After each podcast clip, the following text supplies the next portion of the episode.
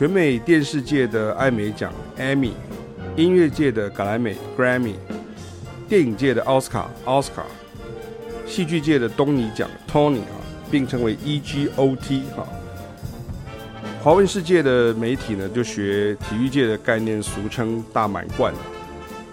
这四个奖项是美国表演艺术界的最高荣誉，所以里头会有很多鼓励各部门从业人员的技术类奖项。而艾美奖后来也接纳了线上串流平台参与竞赛，因为观众收视的方式改变了，很多影集呢只透过网络与电脑播送。第五个经常与 EGOT 混搭的是金球奖，哈，也就是 Golden Globe，因为是由常驻在演艺世界顶端洛杉矶哈的那个好莱坞外国记者协会主办，所以很多明星艺人呢与电影、电视影集的参与呢，反而让金球奖在美国以外的地区知名度更高，也因此经常也会有。三大亿的状况出现啊，就是有些艺人大满贯的少了一个，但是他有得金球奖。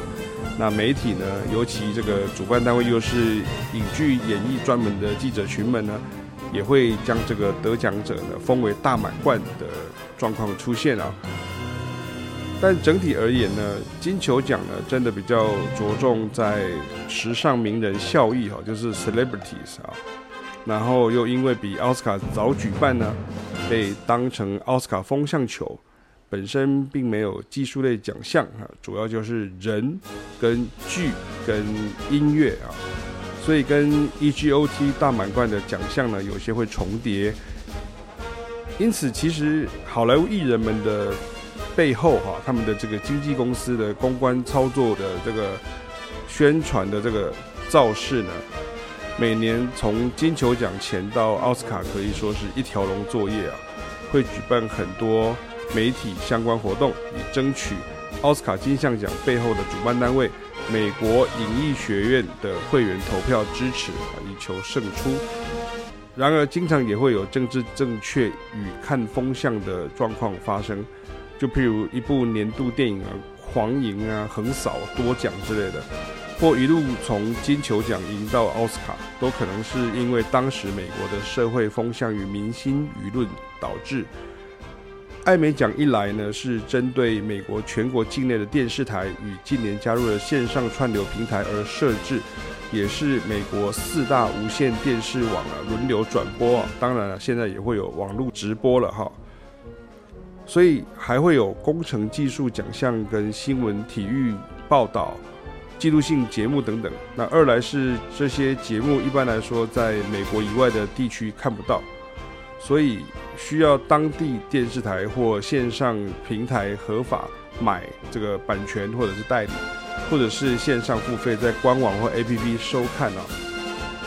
所以在这个美国以外的这个知名度较低哈，当然了，对美剧迷来说并并不是这样子哈。那戏剧类呢？严格来讲，应该说是剧场类哈。剧场类的这个东尼奖也有类似的状况啊。因为除非你是百老汇音乐剧的爱好者，或是本身从事音乐与剧场相关工作，否则东尼奖感觉比较像是纽约百老汇的专属奖项啊。因为只是因为许多演员呢、歌手呢等艺人呢，也都会跨足音乐剧领域，那幕后工作人员也是哦。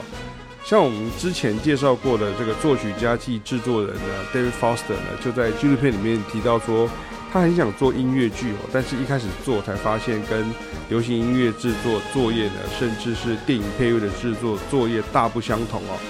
但反过来说，直到今天呢，也有很多百老汇音乐剧持续改编成好莱坞电影推出，或者是好莱坞卖座电影改成百老汇音乐剧格式常驻演出。那么本文呢，就是在跟大家介绍，就是全美电视奖的艾美，